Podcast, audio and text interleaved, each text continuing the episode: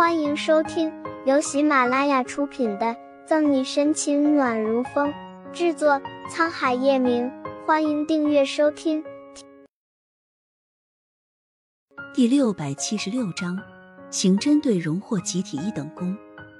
苏倩嘲笑：“或许真的就像他说的那样，如果不是因为我那个朋友，他怎么会多看我一眼，和我做朋友？”宋毅的话如刀子般刻在苏倩的心上，时时都在滴血。扣紧手心，廖廷强撑出笑容：“别多想，按照我和你说的去做，无论结果如何，你争取过，以后不会留遗憾。”面上的话说的多轻松，廖婷心里就有多难受。他现在真想把面前的女孩搂在怀里，告诉她所有的真相。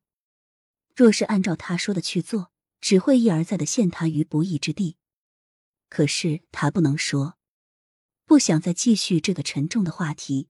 苏倩深呼吸一下，咧嘴一笑：“不要再感慨吴刚和嫦娥了，不然菜要凉了。”好，今天我要好好尝尝苏小姐的手艺，是不是真像你说的那样好？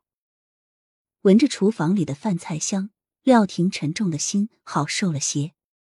把能相处的每一分钟相处好，明天要发生什么事，明天再说。还没有走到餐厅，廖婷的手机收到了一条消息：明天下午带苏倩一道来 Rose 咖啡厅。发信人是左心言。没想到左心言这么快就要开始计划。廖婷握紧手机，眼底的情绪再度变得复杂起来。廖医生，你还在想嫦娥吴刚吗？快来吃饭了！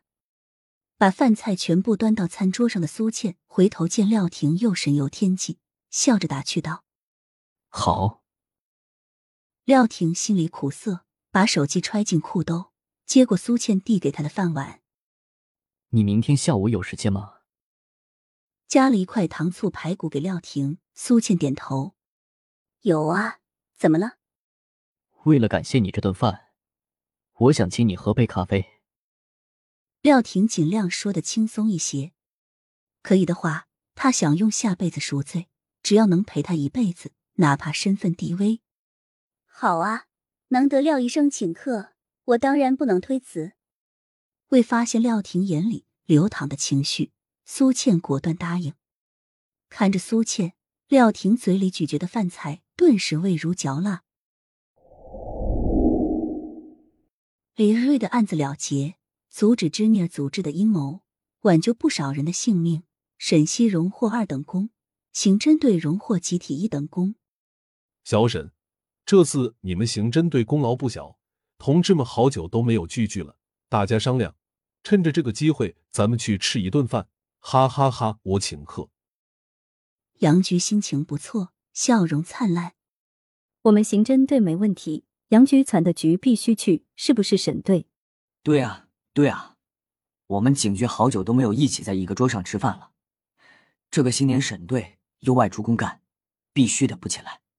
一说起吃的，沈西还没来得及表示态度，谭维和顾青就迫不及待了。其他同事也眉开眼笑。